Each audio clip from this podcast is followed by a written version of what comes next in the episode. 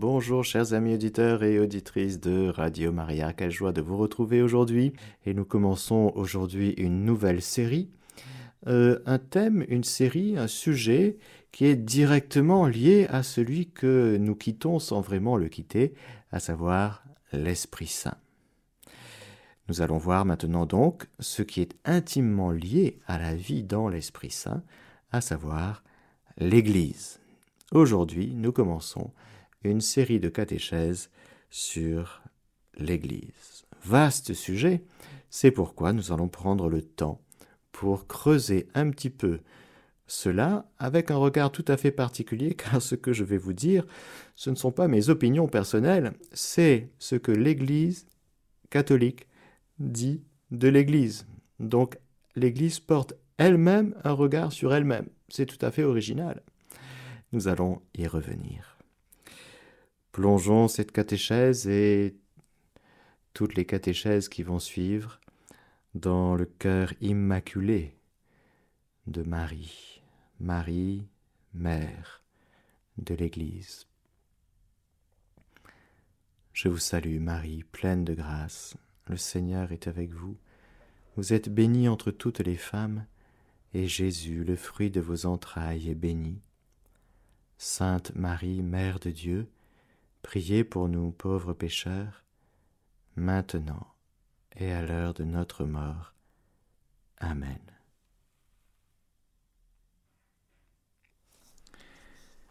l'Esprit Saint, que le Christ, tête, répand dans ses membres, bâtit, anime et sanctifie l'Église.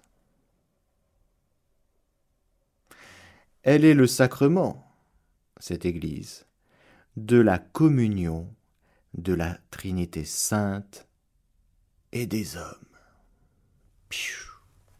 Ah ben dis donc.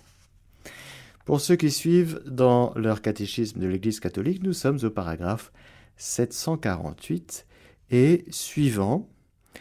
Et nous disons dans le credo, nous reprenons le credo après avoir dit en substance Je crois en Dieu le Père Tout-Puissant, Créateur de l'univers visible et invisible.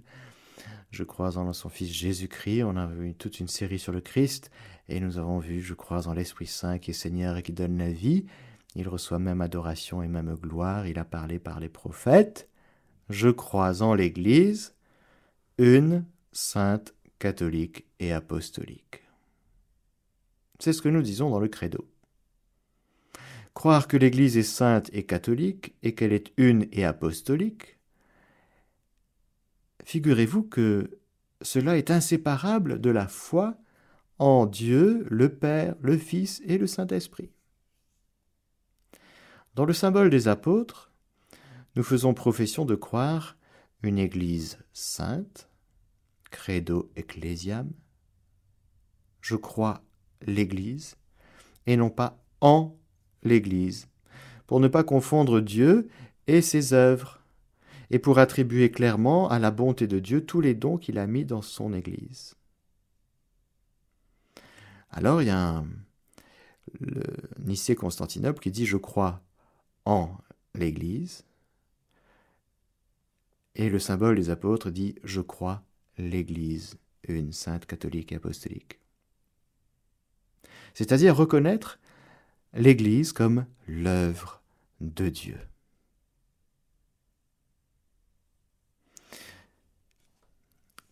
Je vais suivre dans cette série de catéchèses le catéchisme de l'Église catholique qui est très bien fait et qui commence par euh, regarder l'Église dans le dessein de Dieu avec les différents noms que nous pouvons et les symboles qu'on peut donner à l'Église pour essayer de dire qu'est-ce qu'elle est cette Église. Et puis voir son origine, sa fondation et sa mission. Et ensuite son mystère profond. Car oui, l'Église est un mystère très profond. Au fond, il nous faudra regarder, chers frères et sœurs, l'Église avec un regard de foi. Comme le regard porté sur euh, le Christ. On pouvait voir il y a 2000 ans que, et encore aujourd'hui, on peut regarder Jésus comme un homme formidable, qui a bien parlé, qui a donné des enseignements étonnants, qui a bousculé, qui a fait beaucoup de bien, des guérisons, c'est étonnant. Et nous pouvons regarder l'Évangile et la personne de Jésus, ses œuvres, son origine, sa mission, avec un regard euh, humain, historique, sociologue, historien des religions, et trouver des choses tout à fait étonnantes et, et passionnantes sur Jésus. Ce Jésus de Nazareth qui a des paroles quand même un peu mystérieuses, il se prend quand même pour le Fils de Dieu. Et donc, nous pouvons essayer de scruter Jésus avec un regard qui n'est pas un regard de foi. Mais nous pouvons aussi regarder Jésus avec directement un regard de foi. Celui qui croit en moi a la vie éternelle.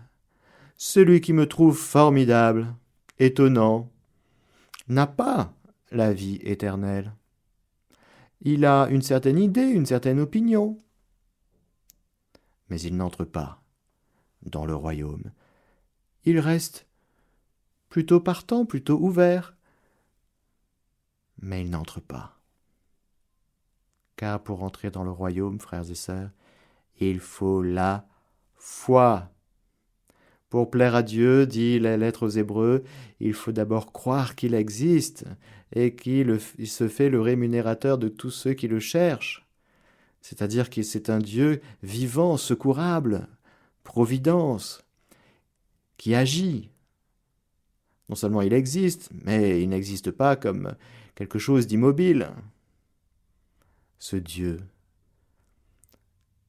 Alors par la foi, nous entrons. La foi nous fait entrer en Dieu. C'est si grand la foi.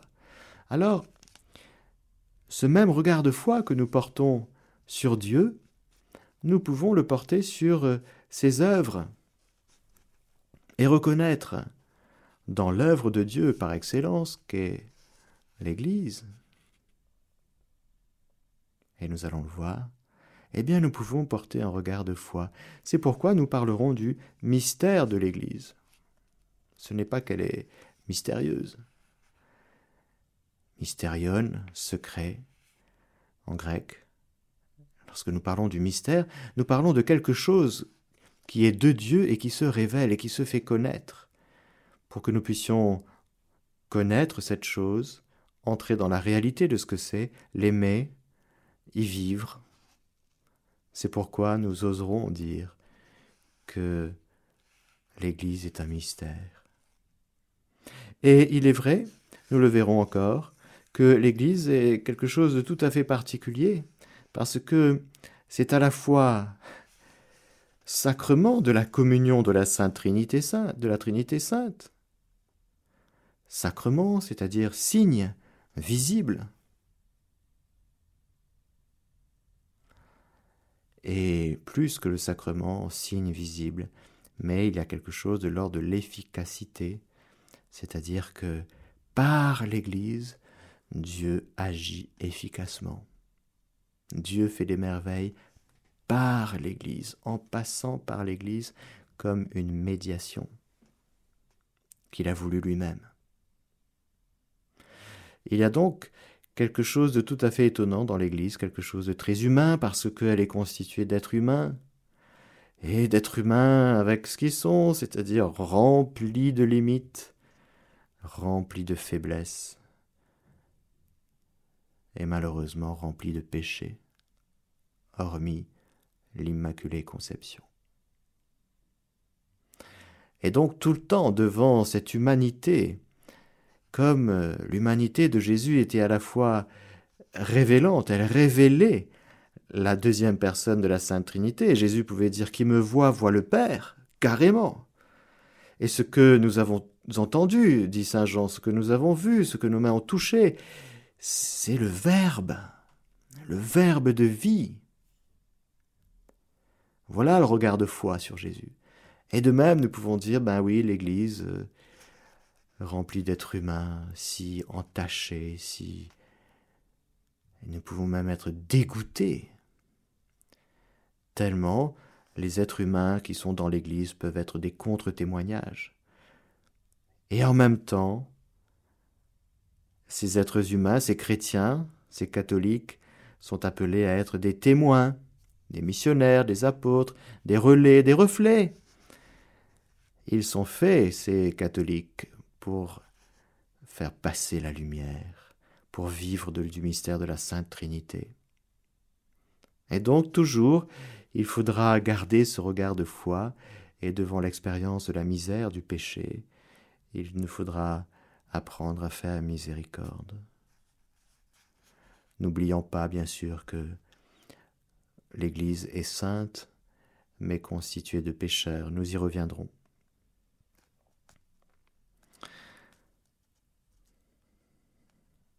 L'Église, dans le dessein de Dieu, est tout d'abord les noms et les images de l'Église.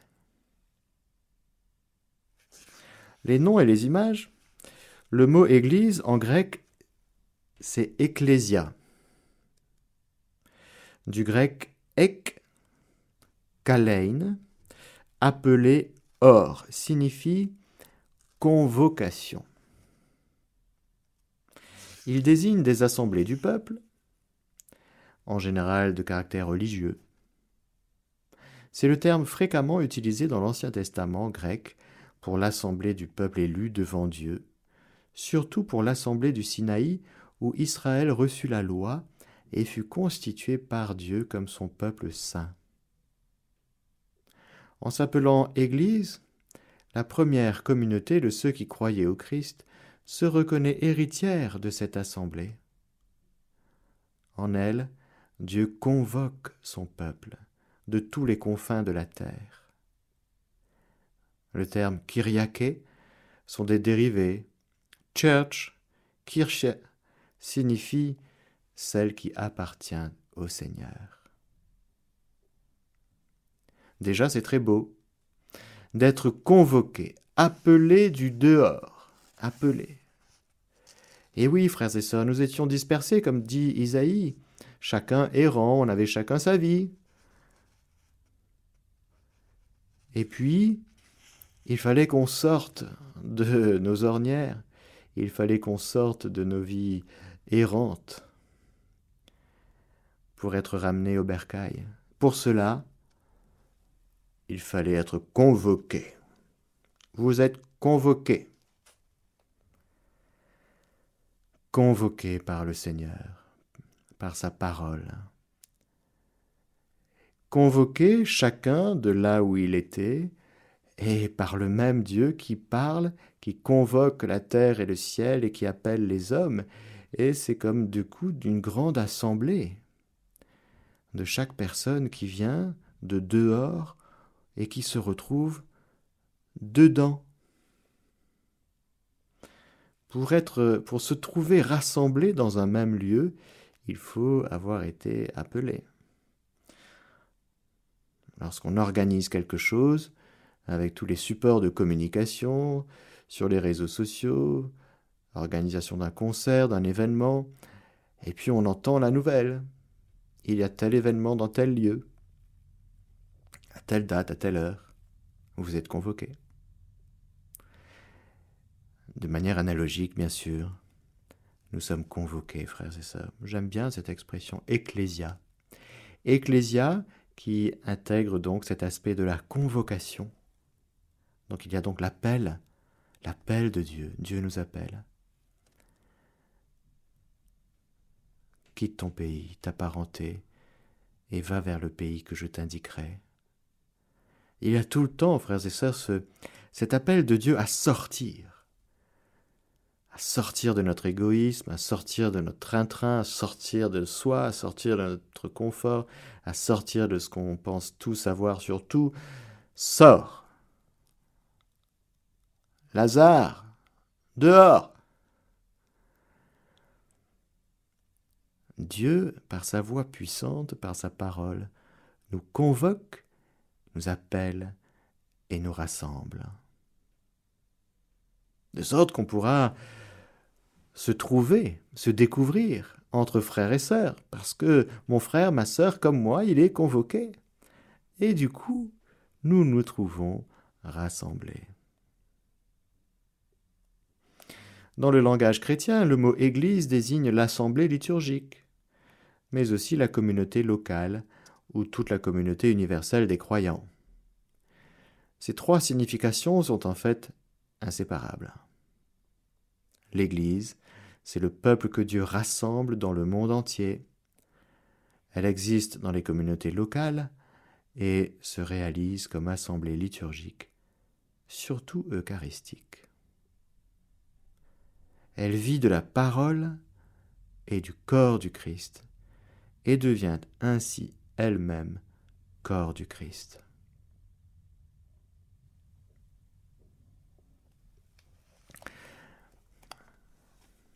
Il y a des termes qui sont employés ici qui vont être développés plus tard. Les symboles de l'Église. Rappelez-vous les, noms et les symboles de l'Esprit Saint. Il y avait feu, nuée, eau, etc. Et là, pareillement, pour l'Église, nous pouvons lui donner quelques symboles différents qui sont expressifs de son identité. Dans l'Écriture sainte, nous trouvons une foule d'images et de figures liées entre elles, par lesquelles la révélation parle du mystère inépuisable de l'Église. Les images prises de l'Ancien Testament constituent des variations d'une idée de fond, celle du peuple de Dieu.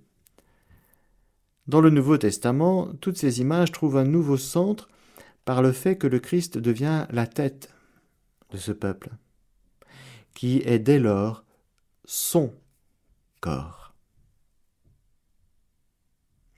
Autour de ce centre se sont groupées des images, tirées soit de la vie pastorale ou de la vie des champs, soit du travail de construction ou de la famille et des épousailles. Par exemple, on peut dire que l'Église est le bercail, dont le Christ est l'entrée unique et nécessaire. Elle est aussi le troupeau, dont Dieu a proclamé lui-même à l'avance qu'il serait le pasteur. Non seulement dans Ézéchiel, dans les prophètes, mais Jésus lui-même. Je suis le vrai, le bon, le beau pasteur. Et dont les brebis, quoiqu'elles aient à leur tête des pasteurs humains, sont cependant continuellement conduites et nourries par le Christ même, bon pasteur et prince des pasteurs, qui a donné sa vie pour ses brebis. Il y a donc l'aspect, et ce chant euh, lexical du, du euh, C-H-A-M-P-S, l'aspect des brebis, du bercail, du gras pâturage, est tellement beau, frères et sœurs, parce qu'il y a l'aspect du lien entre le bon pasteur et chacune de ses brebis. Jésus, bon pasteur, aime et connaît ses brebis comme le Père aime et connaît son Fils unique. C'est donc une connaissance intime, une connaissance d'amour, non seulement de Créateur, mais de Pasteur. Jésus nous connaît chacun et il appelle chacune par son nom. Encore cette convocation, cet appel, cette parole de Dieu que nous sommes. Dieu prononce notre nom. Il y a donc, frères et sœurs, dans l'aspect de la brebis du bon pasteur, cet amour personnel si profond que Jésus a pour chacun de nous. Et puis il y a la voix du bon pasteur, parce que vous, vous savez un petit peu que ben justement les, brebis, euh, eh bien, elles sont attentives à la voix du bon pasteur et elles, reconnaissent, elles reconnaissent que lorsqu'il y a des mercenaires, des voleurs qui viennent pour dérober, égorger, détruire, elles ne reconnaissent pas, elles savent reconnaître que ce n'est pas le bon pasteur, celui-là. Il vient pour voler, égorger, détruire. Celles-là, non, elles ne vont pas suivre. Pourquoi? Parce qu'il y a dans le cœur du brebis un attachement au bon berger dont on reconnaît la voix. Dans la voix, frères et sœurs, il y a en plus de la parole, il y a l'aspect affectif. Et justement, les brebis reconnaissent qu'elles sont aimées par ce bon pasteur, qui les aime et qui donne sa vie, qui dépose sa vie, qui livre sa vie, qui va jusqu'au bout. Ce bon pasteur, il fait sacrifice de sa vie pour ses brebis. Et ces brebis sont capables de reconnaître qu'il est bon pasteur, parce que justement, il ne vient pas là pour profiter, pour dominer. Il est là pour euh, donner sa vie pour ses brebis. Les brebis savent reconnaître les bons pasteurs. Oui, il y a un sensum fidelium, comme on dit, le sens fidèle, des fidèles, qui vient de l'Esprit Saint d'ailleurs. L'Esprit Saint répand dans le cœur des fidèles euh, un sens capable de reconnaître. C'est un peu par analogie, si vous voulez, pour ceux et celles qui connaissent un peu la philosophie, un peu la, cogitative, l'estimative. C'est-à-dire que on a un sens commun comme ça, déjà d'un point de vue naturel, on est capable de reconnaître, de sentir les choses, de dire tiens, dans ce lieu, il y a quelque chose du ciel. Ou au contraire, dans ce lieu, hmm, il y a quelque chose de bizarre, je me sens pas bien dans ce lieu. C'est. C'est. c'est... Non, j'ai pas envie d'aller là. Au contraire, parfois, quand on entre dans une église, on s'y sent bien. Eh bien, d'une manière analogique, les brebis peuvent sentir les choses et dire celui-là, ce berger-là, c'est un bon berger. Celui-là, hum, hum, hum, c'est très important, frères et sœurs, parce que le bon berger qui donne sa vie et qui aime ses brebis, il est là aussi pour donner la nourriture. Il y a tout l'aspect de la nourriture dans ce rapport au pasteur avec ses brebis. Et les brebis, bien sûr, elles ont un estomac. et donc, euh, elles ne prennent que de la bonne nourriture. Et donc, le bon berger donne de la bonne nourriture. Et si la nourriture est mauvaise, les brebis le sentent aussi. Elles disent non, ça c'est pas bon ça. Hmm, c'est frelaté. C'est vous avez diminué la parole de Dieu au profit de préceptes qui ne sont qu'humains. Oui, ça c'est. J'ai envie de suivre Dieu, mais là, ça ne me parle pas de Dieu. On dirait que c'est pas de la parole de Dieu. On dirait que ça ne vient pas de Dieu. On dirait que ce sont des choses tellement. C'est trop humain, ça. C'est pas Dieu. Vous avez reçu l'onction, frères et sœurs. Vous n'avez pas besoin qu'on vous enseigne. Cette onction vous instruit de tout.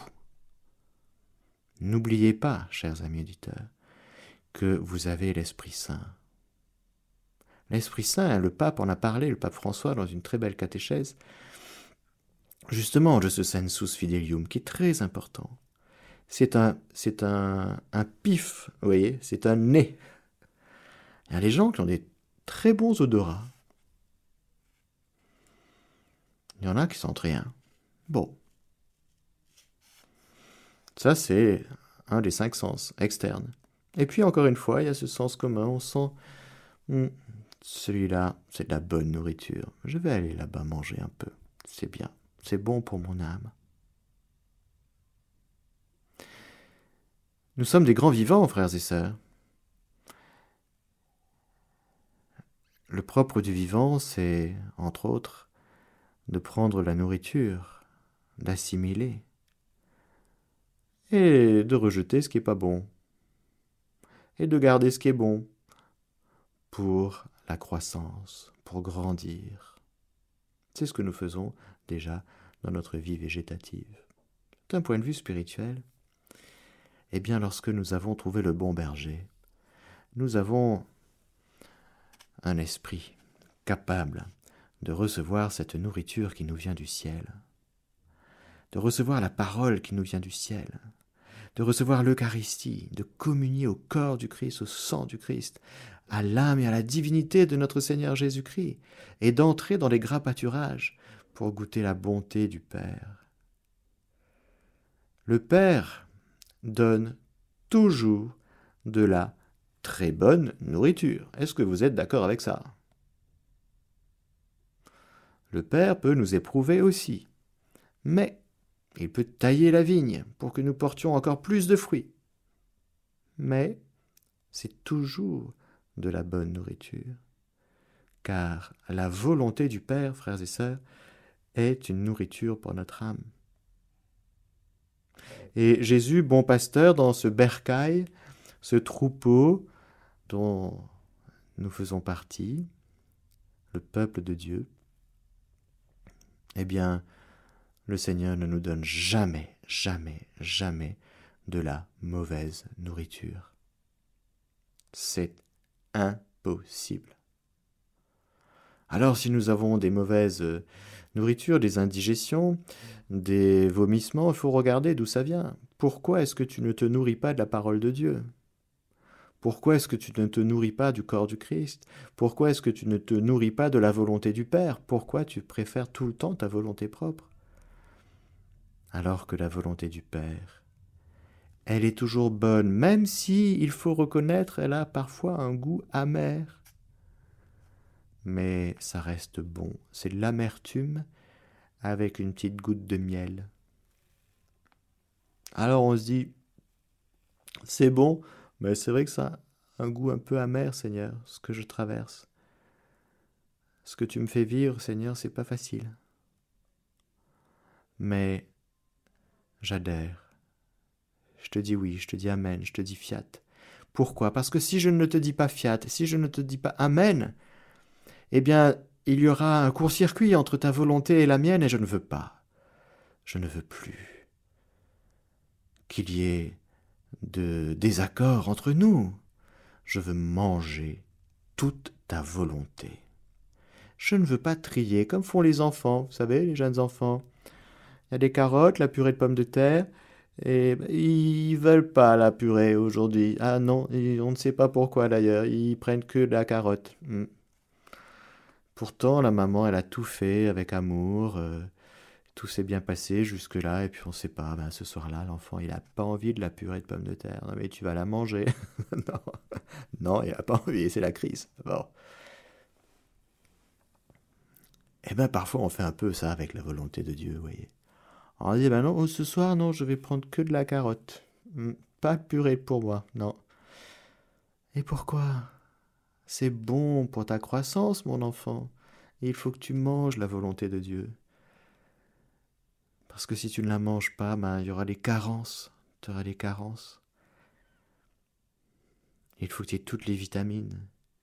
Il faut que ton immunité soit forte parce que, de fait, il y a des agressions. Voilà le diable rôde, et il y a le combat spirituel. Alors il faut que tu manges le petit livre, il faut que tu prennes la force, la route est encore longue. Euh, Élie, le prophète Élie, rappelez-vous. Mange, bois, lève-toi, la route est encore longue. Ah ouais, mais il n'en pouvait plus, Élie, il n'en pouvait plus. Mange, prends des forces. Mange la volonté du Père, parce que si tu ne la manges pas, tu vas être faible, et aux premières tentations, et euh, tu vas tomber, tu vas te faire mal. Mange. Même si le goût n'est pas selon ton goût à toi spontanément, c'est sûr que le fenouil, c'est... Tout le monde n'aime pas le fenouil. Bon, c'est sûr. Le, goût d'anis, bah, tout le monde n'aime pas. Bon, bon mange. voilà, frères et sœurs, cet aspect merveilleux de l'Église est le bercail dont le Christ est l'entrée unique et nécessaire. Elle est aussi le troupeau dont Dieu a proclamé lui-même à l'avance qu'il serait le pasteur. Voilà. Merci Seigneur, notre, bon pasteur, de nous donner tout ce qu'il faut pour que nous ne manquions de rien, pour que nous puissions nous nourrir et grandir en vue de la vie éternelle. L'Église est aussi le terrain de culture, le champ de Dieu. Dans ce champ, croît, du verbe croître, l'antique olivier dont les patriarches furent la racine sainte et en lequel s'opère et s'opérera la réconciliation entre juifs et gentils, c'est-à-dire entre juifs et les nations païennes. Elle fut plantée par le vigneron céleste comme une vigne choisie. La vigne véritable, c'est le Christ. C'est lui qui donne vie et fécondité aux rameaux que nous sommes. Par l'Église, nous demeurons en lui, sans qui nous ne pouvons rien faire. C'était Israël, la vigne. Israël que le Seigneur a planté au milieu des nations. Israël que le Seigneur a choisi, s'est choisi, au milieu des nations à qui Dieu a parlé, que Dieu, dont Dieu a pris soin. Et le peuple juif ne cesse de rendre grâce au Seigneur pour ce soin particulier, pour le salut opéré par la sortie d'Égypte, par la traversée du désert et par l'entrée en terre promise. Cette vigne est faite pour porter les fruits que Dieu veut lui faire porter. Et donc, quand le Père envoie son Fils, eh bien, ils ne tueront pas mon fils, non? Non, ils vont pas faire ça. Bon, le serviteur, il a été trucidé. Bon, un deuxième serviteur, trucidé. Le fils, ben non, ils ont dit voici l'héritier, on le trucide aussi. Mais enfin, pourquoi? Parce que l'obéissance, la docilité, frères et sœurs. Écoute Israël, écoute. Ça se vit maintenant, chaque jour, à chaque instant, avec un cœur de pauvre. Quand on a un cœur de pauvre, on est capable, on se rend capable d'écouter, d'obéir et de se nourrir de la volonté du Père. Et quand le Père envoie son Fils, si on est en actualité d'écoute, dans ce contact actuel avec le Père du ciel, avec un cœur de pauvre, c'est-à-dire un cœur qui reçoit tout du Père, qui ne met pas la main sur ce qu'il sait, sur son envie de dominer ma vigne à moi. Je sais ce que c'est, je vais gérer, je vais gérer la religion, je vais gérer le peuple. Je vais gérer. Gérer. Qui t'a demandé de gérer? On t'a demandé d'être pasteur, pas de gérer. On t'a demandé de donner ta vie, on t'a demandé d'être saint, pas de devenir gestionnaire. Alors, quand tu te gardes en actualité d'écoute, d'obéissance à ton Père du ciel dans un cœur de pauvre, tu es capable de recevoir celui que Dieu t'envoie. Les prophètes. Qu'avez-vous fait, les prophètes? Hmm? Isaïe, il a été scié, lui, carrément. Ah, c'est comme ça que tu traites les prophètes. Tous les prophètes. Jésus va pleurer devant le temple de Jérusalem, en fait, devant Israël, parce qu'il n'a pas reconnu le moment de sa visite. Toi qui tues les prophètes et lapides ceux qui te sont envoyés. Pourquoi tu fais ça? Que t'ai-je fait, ô mon peuple? Que t'ai-je fait pour que tu me traites ainsi? Alors Jésus sera non accueilli. Il est venu chez les siens, et les siens ne l'ont pas accueilli. Mais à tous ceux qui l'ont accueilli, il a donné pouvoir de devenir enfants de Dieu. Dieu merci, il y a un petit reste. Marie et quelques pauvres d'esprit, c'est-à-dire des pauvres de cœur, c'est-à-dire des anawim, c'est-à-dire des, des gens qui vivent de Dieu. Point. Alors, Israël était fait pour porter les fruits que Dieu voulait leur faire porter. Mais l'endurcissement, la désobéissance du peuple juif a fait entrer dans l'obéissance de la foi les nations païennes, les gentils, comme on dit, gentes, c'est-à-dire que nous avons eu accès, à nous qui venons du monde des païens, c'est-à-dire qu'on ne connaissait rien, ni aux promesses, ni à l'Ancien Testament, et puis d'un coup on se retrouve invité à la même table. Et on se dit, mais qu'est-ce que c'est que cette histoire? Eh ben oui. Parce que l'universalité, ça y est, ça ouvre, ça s'ouvre, c'est offert. Juifs et gentils sont appelés à la même promesse. Et l'Esprit Saint, le temps, l'accomplissement des temps, s'ouvre justement sur ce salut qui est advenu au milieu de nous et qui s'ouvre pour toute l'humanité, c'est-à-dire pour chacun de nous, quelle que soit ton origine, quelle que soit euh, si tu viens du monde juif, si tu viens du monde païen, si tu viens du monde... Non, non, c'est la bonne nouvelle, elle est pour toi. Tout l'amour de Dieu est pour toi. Ce Dieu qui a promis, ce Dieu qui taille, ce Dieu qui veut nous faire porter du fruit. Et tout, Jean 15 sur Je suis la vraie vigne, Jésus dit voilà, c'est moi la vraie vigne. C'est-à-dire que en moi, vous serez fécond. En moi, vous trouvez la vie. Celui qui demeure en moi et en qui je demeure porte beaucoup de fruits, et c'est la gloire de mon Père que vous portiez du fruit et deveniez mes disciples. Voilà. Et donc, en devenant disciples de Jésus, c'est-à-dire en apprenant à demeurer en lui comme il demeure en nous, on va permettre au Seigneur de porter ses fruits. Et alors, si chacun de nous dans l'Église on se met à vivre comme ça, eh bien, ça va être juste splendide. On va permettre au Seigneur et au Père, le vigneron, de, j'allais dire, d'avoir, oui, un champ magnifique, le champ de Dieu, un terrain de culture extraordinaire, avec que des bons et des beaux fruits. Et il y a de la place pour la diversité, il y a des mangues, des pommes, des bananes, il y a tout ce que vous voulez. C'est la terre promise, où ruisselle le, lait et le miel. Encore une fois, Dieu n'est pas radin, Dieu n'est jamais du côté du manque. Au contraire, quand il y a le manque, on dit mais ils n'ont pas de vin. Comment ça se fait? Ben, C'est pas normal. C'est juste pas normal.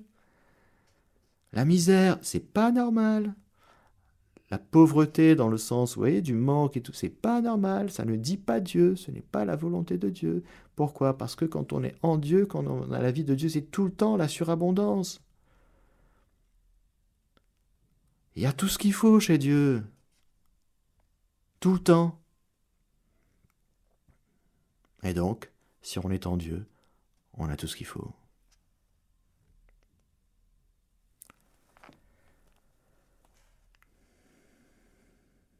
Bien souvent aussi, l'Église est dite la construction de Dieu.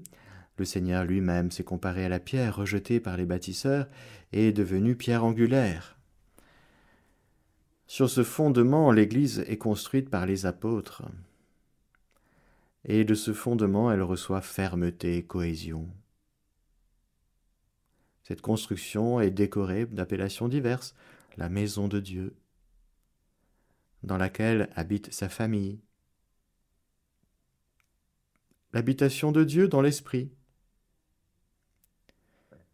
la demeure de Dieu chez les hommes, et surtout le temple saint, lequel, représenté par les sanctuaires de pierre, est l'objet de la louange des saints pères et comparé à juste titre dans la liturgie à la cité sainte, la nouvelle Jérusalem. En effet, nous sommes en elle sur la terre comme les pierres vivantes qui entrent dans la construction. Cette cité sainte, Jean la contemple descendant du ciel d'auprès de Dieu, à l'heure où se renouvellera le monde, prête comme une fiancée, parée pour son époux. L'Église s'appelle encore la Jérusalem d'en haut, et notre mère, elle est décrite comme l'épouse immaculée de l'agneau immaculé, que le Christ a aimé, pour laquelle il s'est livré afin de la sanctifier. qu'il s'est associé par un pacte indissoluble qu'il ne cesse de nourrir et d'entourer de soins. Je vous pose une question, frères et sœurs, est-ce que dans l'Église vous vous sentez en famille?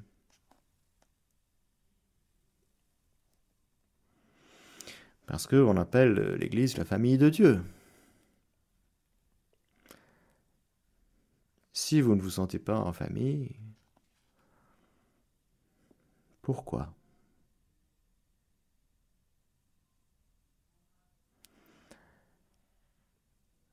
L'Église est la famille de Dieu. Donc, les membres de ce peuple, de cette famille, de ce corps du Christ, dans l'Église, il y a forcément une tonalité familiale, avec tous les états de vie, bien sûr, réunis. Mais, en tout cas, normalement, il y a une tonalité familiale, c'est-à-dire une circulation d'amour, frères et sœurs. Car c'est quoi une famille? Eh bien, c'est une famille. Une famille, c'est un lieu où circule l'amour. Et à l'intérieur de cet amour qui circule, on apprend à grandir dans l'amour parce que c'est aussi une école. Tout le monde n'est pas parfait. Vous avez remarqué? Dans la famille. Eh bien, dans la famille de Dieu qu'est l'Église aussi, parce que ce sont les mêmes personnes qu'on retrouve. Eh bien, ça devrait, l'Église, être une école d'amour. On devrait mettre l'amour en premier et s'édifier les uns les autres. Et à l'intérieur de cette circulatio de charité, eh bien, cette charité qui édifie tout, eh bien, on pourrait même se corriger dans la charité fraternelle. Et on pourrait même euh, se dire, ben voilà, tiens, je, je vois plutôt ça comme ça. Et puis on pourrait grandir ensemble, comme dit Saint Paul dans son épître.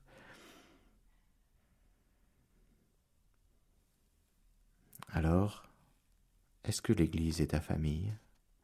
C'est-à-dire, est-ce que tu retrouves dans le milieu ecclésial dans lequel tu es, est-ce que tu retrouves l'amour? Est-ce que tu trouves l'amour fraternel? Est-ce que tu trouves un climat d'amour? Ou est-ce que tu trouves un climat de rivalité, de jalousie, de médisance, de clan? Il y a les anti-ceci, les pour-cela, nanani, nanana. Qu'est-ce que tu trouves dans l'Église, dans ton propre milieu ecclésial? Est-ce que c'est rempli d'amour et de paix de joie, de lumière, ou bien c'est juste la galère totale? Si c'est la galère totale, c'est qu'il y a peut-être des choses à sanctifier. Il y a peut-être des choses à changer. Il y a forcément, frères et sœurs, des choses à convertir. Demandons au Seigneur de nous éclairer pour que nous soyons davantage heureux dans l'Église, j'ai envie de dire. Hein. Normalement, l'Église devrait être un lieu où chacun est heureux, non seulement personnellement, mais ensemble. Alors Seigneur, merci pour ton Église. Amen. Alléluia.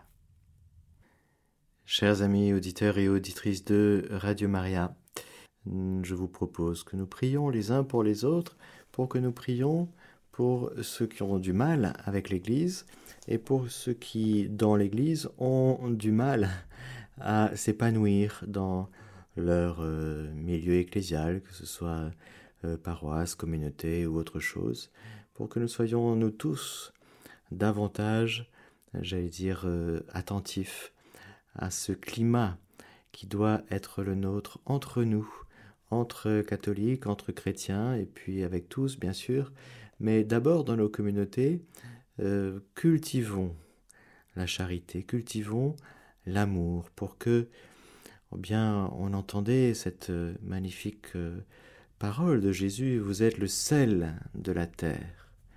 C'est l'aspect du goût. Comment voulez-vous que les gens demandent le baptême si, en nous fréquentant, ils disent ben, c'est que des, gens qui s'entre-déchirent toute la journée, qui se critiquent les uns les autres, etc. Hein, bon. là on n'est pas on pas là. on est euh, bah non vous êtes la lumière du monde la lumière du monde est bien située pour que justement les gens puissent être éclairés et être attirés par la lumière C'est-à-dire que c'est à l'amour que vous aurez les uns pour les autres que tous vous reconnaîtront pour mes disciples. Il y a donc un lieu tout à fait particulier d'exigence pour nous et de vérification. Et vous savez bien que dans certaines familles euh, humaines, eh bien, il y en a qui sont parfois difficiles à vivre, qui mettent une mauvaise ambiance, vous savez ça. Hmm, c'est expérimental. Bon. Eh bien, dans la famille de Dieu qu'est l'Église aussi, malheureusement, il faut être très attentif à notre cœur, frères et sœurs. Est-ce que nous sommes source d'unité, d'harmonie, ou est-ce que par nos paroles, par notre attitude, euh, nous sommes source de d'écart, le fait de mettre les gens à l'écart, oui, voilà. Euh, c'est très, très important de veiller à ce que notre cœur soit dans l'amour, pour que la famille dans, le, dans laquelle le Seigneur lui-même nous a placés par, rappelez-vous, convocation, appel, il nous a rassemblés, mais s'il nous a mis ensemble, c'est pas pour nous mettre en tas, hein, les uns à côté des autres. Voilà, un tas, voilà. Bah non, c'est pas ça. L'Église, ce n'est pas un tas, c'est une famille. Voilà. Et je vous donne la bénédiction du Seigneur, que le Seigneur Tout-Puissant vous bénisse, le Père, le Fils et le Saint-Esprit. Amen. Chers auditeurs de Radio Maria, c'était la catéchèse du Père Mathieu. Vous pourrez écouter la rediffusion sur notre site www.radiomaria.fr